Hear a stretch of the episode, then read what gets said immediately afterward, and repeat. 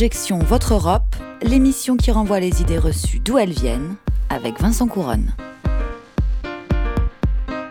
Chaque semaine, on vous propose d'analyser et de déconstruire les préjugés et les idées reçues sur l'Europe, avec la participation, comme toujours, de Tania Rachaud. Bonjour Tania. Bonjour Vincent, bonjour à tous. Cette émission est réalisée, comme toujours aussi, par Lucien Oriol et coordonnée là encore par Camille Bloomberg. Et cette émission est préparée avec l'aide de Léon Gauthier et Sarah Caddy. Vous pouvez retrouver cet épisode et tous les autres sur le site internet des surligneurs, celui d'Amicus et les plateformes de podcast. Bien, quelle est l'idée reçue aujourd'hui, Vincent? Eh bien, Tania, aujourd'hui, pas d'archives sonores. On va partir d'une idée euh, from scratch, comme on dit si bien en bon français. Eh bien, ça serait que l'euro, l'euro de football, hein, euh, j'entends, c'est une compétition européenne. Alors, je sais pas ce que vous en pensez, Tania.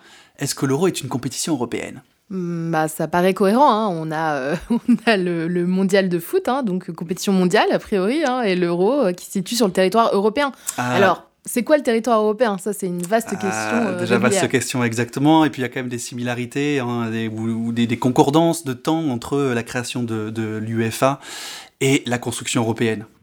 Et pourquoi cette idée reçue plaît-elle? Eh bien, Tania, cette idée reçue, elle plaît, pour reprendre euh, euh, le- le- l'article publié par William Gasparini sur le site The Conversation, hein, sur l'euro de football, William Gasparini, qu'on va recevoir tout à l'heure euh, en entretien, eh bien, il considère que les milieux populaires sont attachés à l'Europe du football, qu'ils opposent à l'Europe libérale. On a donc cette idée reçue hein, que d'un euro compétition européenne en tant un petit peu que symbole euh, aussi peut-être euh, de, de- de l'amitié entre les peuples ou des nations européennes.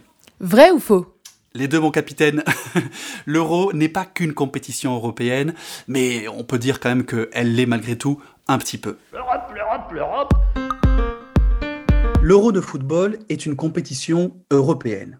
Voilà une affirmation qui paraît assez naturelle à l'oreille, et euh, ce d'autant plus que l'Euro de foot est la déclinaison européenne du mondial organisée par la Fédération internationale de football, alors que l'Euro est organisé, lui, par l'Union européenne de football. Mais l'Euro est-elle une compétition vraiment européenne? William Gasparini, professeur de sociologie à l'Université de Strasbourg, est là aujourd'hui avec nous pour euh, nous en parler. Il est titulaire d'une chaire Jean Monnet intitulée Le sport passeur d'Europe. Bonjour, William Gasparini. Bonjour. Ma première question est, est la suivante. Quels sont les liens entre l'UEFA et euh, la construction européenne? Parce que il me semble que ce sont des projets qui se sont lancés plus ou moins en même temps. Effectivement, euh, ce sont des projets qui euh, sont nés après la Deuxième Guerre mondiale, euh, au début des années 1950, euh, alors que d'autres projets européens se développent. Mais ce sont des projets qui sont nés en parallèle, qui n'ont aucun rapport, si ce n'est que ce sont des élites européennes qui construisent un, projet transnational à l'échelle européenne sur un périmètre qui n'est pas forcément le même.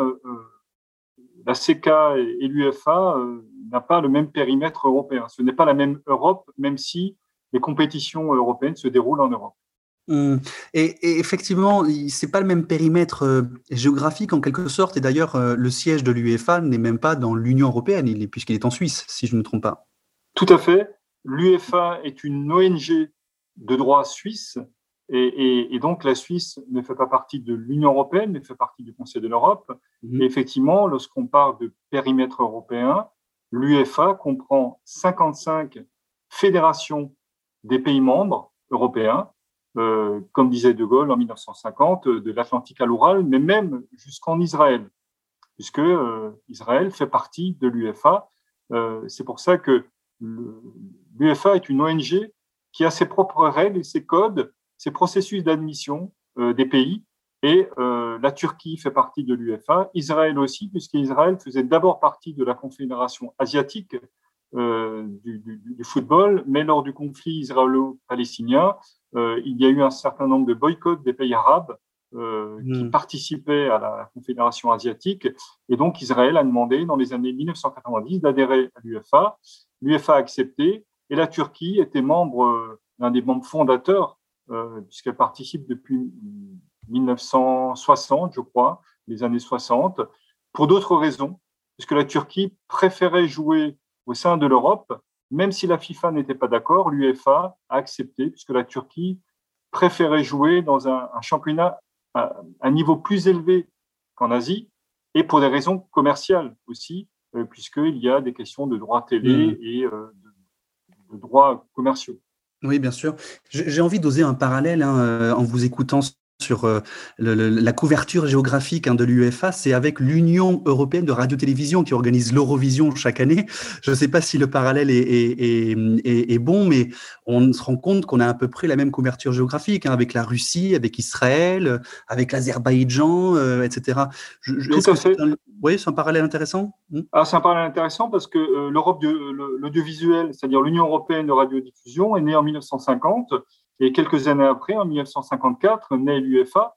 Et donc, euh, ce sont des, des, organismes euh, constitués parallèlement euh, à la communauté européenne, du moins au début à la CK, mais qui avaient une vision pan-européenne extrêmement élargie, avec des pays qui sortent du périmètre de l'Europe, on va dire, économique.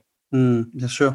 Alors, c'est vrai que c'est pas parce que euh, c'est c'est pas l'Union européenne ou que ça n'est pas le Conseil de l'Europe que ça n'est pas européen. Hein, évidemment, l'Europe ne se réduit pas à ces deux à ces deux organisations. Malgré tout, est-ce qu'il y a euh, des liens entre l'UEFA et les institutions européennes, que ce soit le Conseil de l'Europe, hein, l'Europe des droits de l'homme en quelque sorte, et, l'Union européenne? Tout à fait. Alors, il, il, y a de nombreux liens. Alors, effectivement, il faut savoir que le, football européen est né euh, au 19e siècle. Donc, euh, l'espace est européen euh, tout au long du 19e siècle et 20e siècle jusqu'aux années 1950. Donc, le football rencontre la construction européenne à partir des années 1950 de manière informelle. Je peux en parler par la suite, mais les, premiers liens, on va dire institutionnels, qui, qui, existaient, c'était avec l'arrêt Bosman en 1995, c'est-à-dire cet arrêt de la Cour de justice euh, européenne qui rappelait que le football professionnel étant une activité économique, euh, elle doit répondre aux règles du traité de Rome, c'est-à-dire la libre circulation des travailleurs. Or, avant les années 1990, un footballeur professionnel n'était pas considéré comme un travailleur, comme un salarié.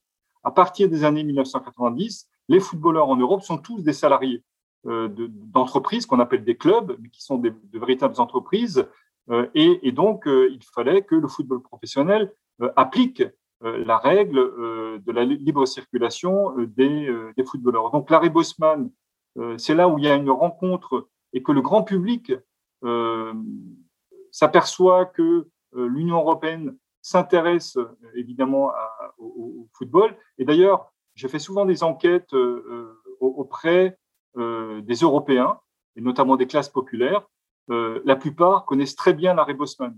C'est-à-dire, ils ont une connaissance ordinaire de l'Europe à travers les débats qu'il y a eu autour de l'arrêt Bosman, parce qu'il y a des critiques, il y a des gens favorables, défavorables. Et donc, euh, si vous voulez, cet arrêt Bosman, depuis les années 90, et encore aujourd'hui, sur les réseaux sociaux, les supporters débattent de l'arrêt Bosman. Donc, mmh. ça les fait rentrer sur ce que j'appelle une connaissance ordinaire de l'Europe. Mmh. Mais alors, du coup, est-ce que on pourrait dire qu'il y a une conception européenne du football, ou, plus largement du sport peut-être, parce que je fais référence ici au, projet bon, qui, a fait long feu hein, de Super League euh, de foot que la Commission européenne avait, euh, quand même durement critiqué, euh, disant notamment que c'était contraire aux valeurs et à la conception que l'on se fait en Europe de la compétition sportive. Est-ce qu'il y a une spécificité européenne du foot? Alors, il, y a même une spécificité européenne du sport. C'est ce qu'on appelle, et ce que la Commission européenne appelle, euh, et le Parlement européen appelle le modèle sportif européen. Le modèle sportif européen, et euh, il y a un lien évidemment avec le rejet euh, de la Super League de, football. Le modèle sportif européen, c'est un modèle associatif basé sur un fonctionnement en ligue ouverte, à savoir qu'il y a un système de promotion-relégation. C'est-à-dire que lorsque une équipe euh, qui joue en ligue professionnelle perd dans son championnat, elle est dernière, elle va être reléguée dans la ligue inférieure. Et si euh, une équipe de niveau national gagne et première du championnat, elle monte dans la ligue supérieure. C'est ce qu'on appelle la ligue ouverte. Or, euh, la Super League de football, c'était un projet à l'américaine, à savoir de ligue fermée. Aux États-Unis, le modèle américain, c'est un modèle de franchise où lorsqu'on il faut payer pour entrer dans la ligue, et une fois qu'on a payé une franchise, quel que soit le résultat, qu'on le perd on gagne, on reste dans la ligue, ce qui produit, si vous voulez, pour les actionnaires, une sorte de stabilité. Et donc, c'est ce que voulaient faire euh, les, euh, les promoteurs, essentiellement les Anglais, les Espagnols, il me semble, et les Italiens, si mes souvenirs sont bons. Mais vous savez, tous les cinq, tous les dix ans, il y a un projet de Super League fermé.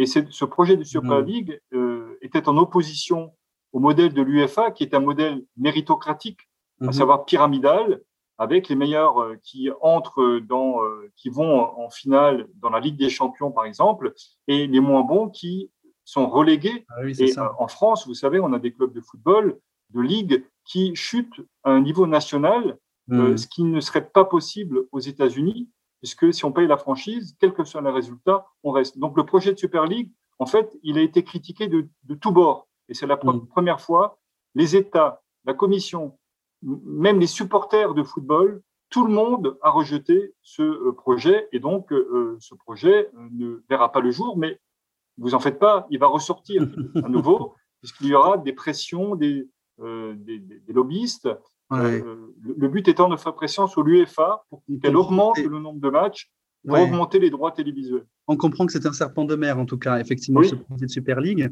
vous êtes toujours dans Objection Votre Europe, et je crois que c'est l'âge à peu près euh, auquel les, les footballeurs euh, rentrent dans des carrières internationales. Ils venaient d'avoir 18 ans.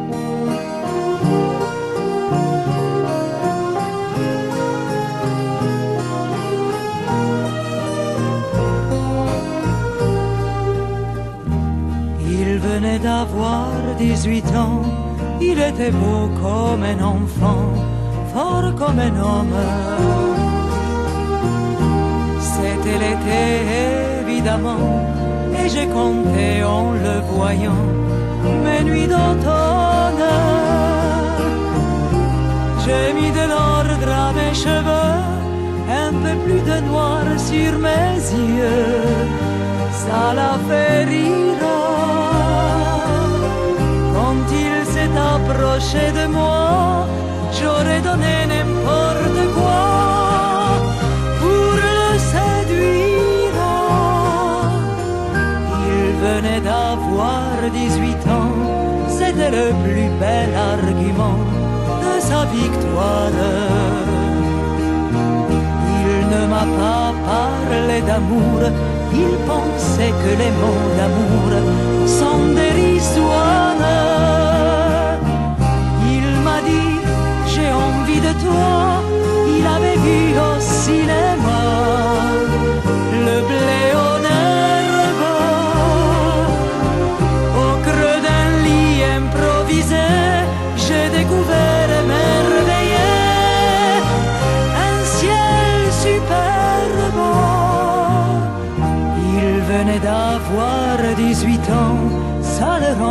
presque insolent de certitude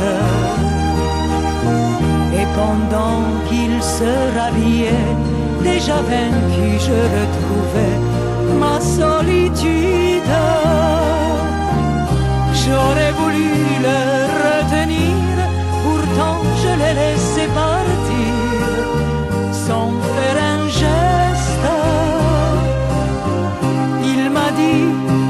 pas si mal avec la candeur infernale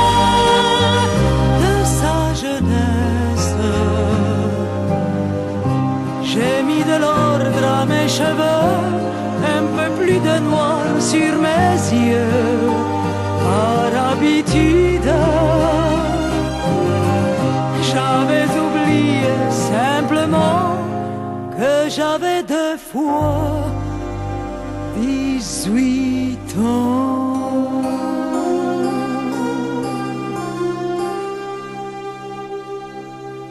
Vous êtes toujours dans Objection Votre Europe et vous ne rêvez pas, vous écoutez bien Dalida. Et nous parlons aujourd'hui de l'Euro de foot, l'Euro de football, qui serait une compétition européenne. Alors, est-ce que c'est vrai? Est-ce que c'est faux? Est-ce que c'est complètement une compétition européenne? Est-ce que ça déborde pas un petit peu des frontières? On l'a un petit peu vu tout à l'heure avec notre invité William Gasparini, professeur de sociologie et titulaire d'une chaire Jean Monnet intitulée Le sport passeur d'Europe. Il est spécialiste du sport et du foot européen. Alors, euh, Monsieur Gasparini, j'ai une autre question pour vous. C'est sur la question de notamment le sentiment d'appartenance à l'Europe. Est-ce que l'euro de football a tendance à donner un sentiment à améliorer ou à intégrer les peuples européens en, donnant ce sentiment d'appartenance à l'Europe ou plutôt au contraire à flatter un petit peu les, les identités nationales ou en tout cas le nationalisme alors, c'est une vraie question parce que euh, souvent, dans, les communications de, la Commission européenne, euh, il, est dit que euh, le, sport européen développe le sentiment d'appartenance à l'Europe. Or, toutes les enquêtes le montrent que ce n'est pas vrai. L'euro de football peut créer, peut produire, si vous voulez, de la connaissance ordinaire des pays européens. Euh, lorsqu'on voit des matchs de football, on, rentre, et lorsqu'on voit des supporters, on, a un certain regard sur l'autre, l'autre européen. Donc, il peut y avoir une, connaissance ordinaire euh, de, l'Europe. On peut s'intéresser au débat européen. Vous avez très bien vu que lors de l'euro, il y a des débats. Par exemple, euh, lors du match Allemagne-Hongrie, euh, lorsque euh, la ville de Munich voulait euh, mettre aux couleurs de l'arc-en-ciel pour défendre les droits de la communauté homosexuelle en, Hongrie, on, voit que là, ça fait débat européen. Donc, on peut rentrer dans des débats européens à travers l'euro. Mais ça ne crée pas un sentiment d'appartenance. Au contraire, comme vous l'avez dit, ça crée plutôt une sorte de chauvinisme ou de nationalisme hmm. sportif, nationalisme soft, évidemment. C'est ça, j'ai l'impression que c'est quelque chose d'assez contradictoire ou, même euh, de paradoxal, parce que sur cette question des droits des personnes euh, LGBT, on, voit effectivement l'émergence d'un débat européen sur le sujet.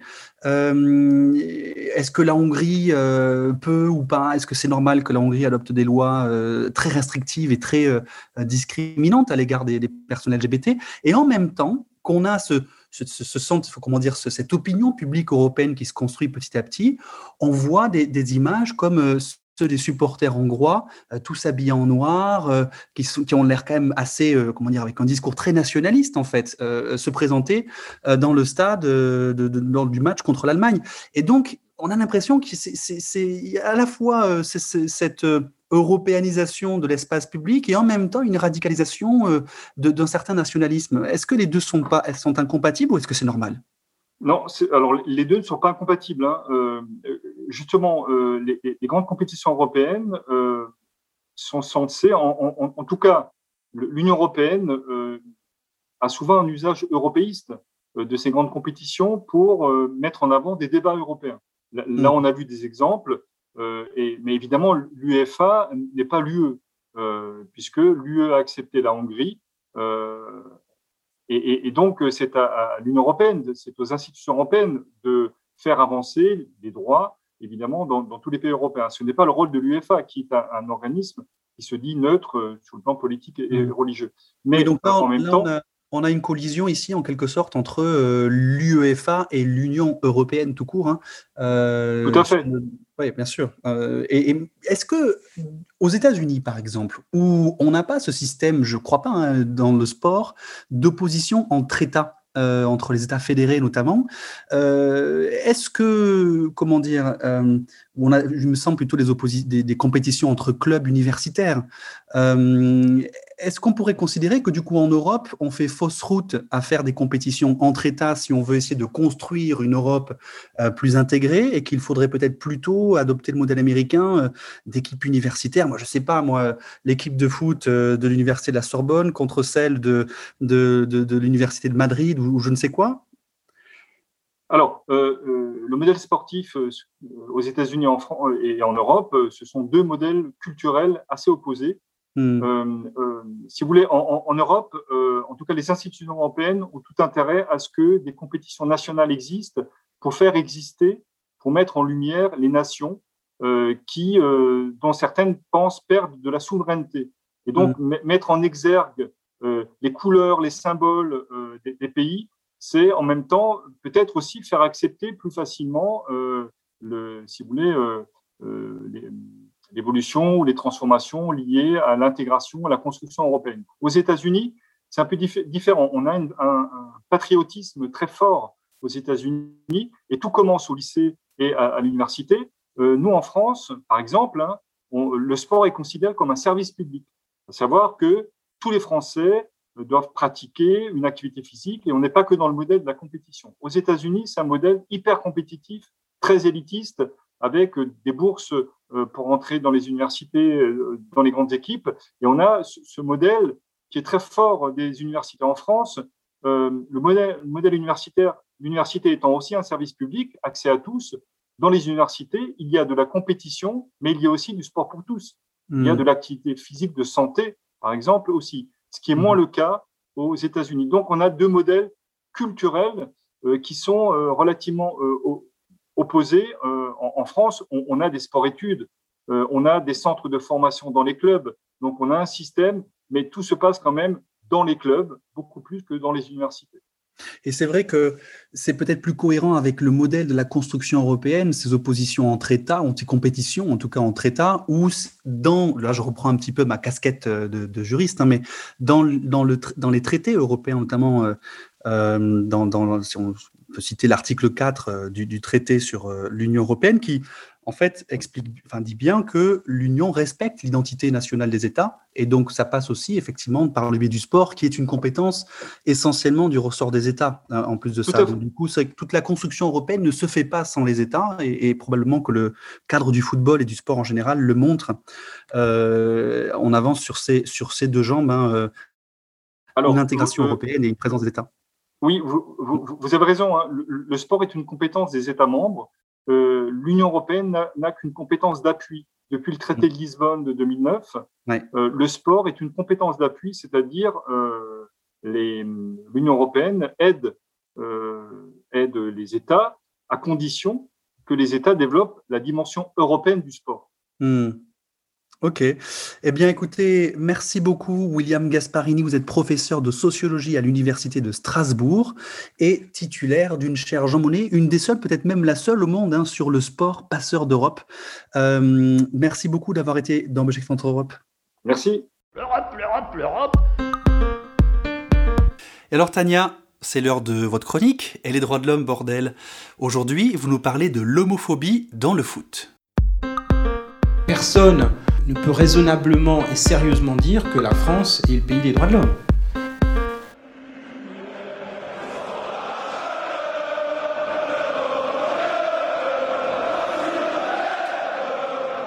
Vincent, vous avez bien sûr reconnu le chant des supporters parisiens. Hein bien sûr, Tania, je l'ai chanté encore hier soir. Ah, parfait, j'aimerais bien entendre ça. Bon, en même temps, on va pas se mentir, on comprend pas grand chose à ce qui est dit, hein. mais on le sait, la plupart des chants de supporters utilisent le mot en E que je ne dirai pas ici, hein, mais qui dénigre largement la communauté homosexuelle. Communauté d'ailleurs inexistante dans le milieu du foot. Et dans le sport de haut niveau en général, me direz-vous. Hein. D'ailleurs, un tout récent documentaire de Canal ⁇ appelé Il faut qu'on en parle aborde le sujet et dévoile des joueurs qui font leur coming out. C'est vrai que c'est particulièrement difficile d'assumer son orientation sexuelle dans un milieu hyper machiste. Et les quelques personnalités qui se sont déclarées le font généralement en fin de carrière, voire même après, comme Olivier Rouillet, footballeur des années 70. Et dans le docu de Canal+, on admire le courage de Jérémy Clamier-Drou, rugbyman euh, en Pro D2 à Rouen, encore en place lorsqu'il évoque le sujet. Mais alors pourquoi est-ce que c'est encore si difficile aujourd'hui? Bertrand Lambert, président des Panam Boys et Girls United, une des associations luttant contre l'homophobie dans le football en France, en témoigne. On dit souvent que le foot, c'est le reflet de la société. Or, sur cet aspect-là, on se rend compte que le foot est en retard sur la société. Le problème du foot, c'est que c'est le sport où le virilisme est mis le plus en avant et qu'il faut être des vrais mecs pour gagner. On considère encore que malheureusement, pour être un vrai mec, il faut être hétérosexuel, ce qui n'a strictement aucun sens. Hmm. Alors comment faire pour changer ces mentalités? Faut-il des sanctions? Il y en a déjà eu, hein, notamment euh, à l'égard d'un joueur de foot euh, marseillais qui, après une victoire, reprenait des chants anti-PSG qui utilisent euh, le mot en E. C'est quoi ce mot, Tania, exactement? Il avait alors dû payer une amende de 20 000 euros et être suspendu pour un match. Parfois, des matchs entiers hein, sont suspendus pendant quelques minutes en raison de chants homophobes entonnés par les supporters. Mais bon, rien de définitif, hein, et le sujet reste très vivace, comme on l'a vu pendant l'Euro de foot 2020, qui a lieu en 2021, on se rappelle. La ville de Munich, qui accueillait un des matchs, a souhaité mettre le stade aux couleurs arc-en-ciel en signe de protestation contre la politique de la Hongrie envers les LGBTQI, jugée discriminatoire. Précisons d'ailleurs que le match se déroulait avec la Hongrie. Message trop politique pour l'UFA qui justifie son refus par la nature donc politiquement et religieusement neutre de son organisation et la volonté de ne pas cibler spécifiquement un pays ou un gouvernement. Et, pour finir, un fact-checking qui serait à faire. Hein. L'UEFA est-elle allée jusqu'à interdire des drapeaux arc-en-ciel hein? C'est les rumeurs qui courent actuellement. Rumeurs partant de, euh, de, de, dire des supporters néerlandais qui voulaient brandir le drapeau arc-en-ciel dans des fan zones à Budapest.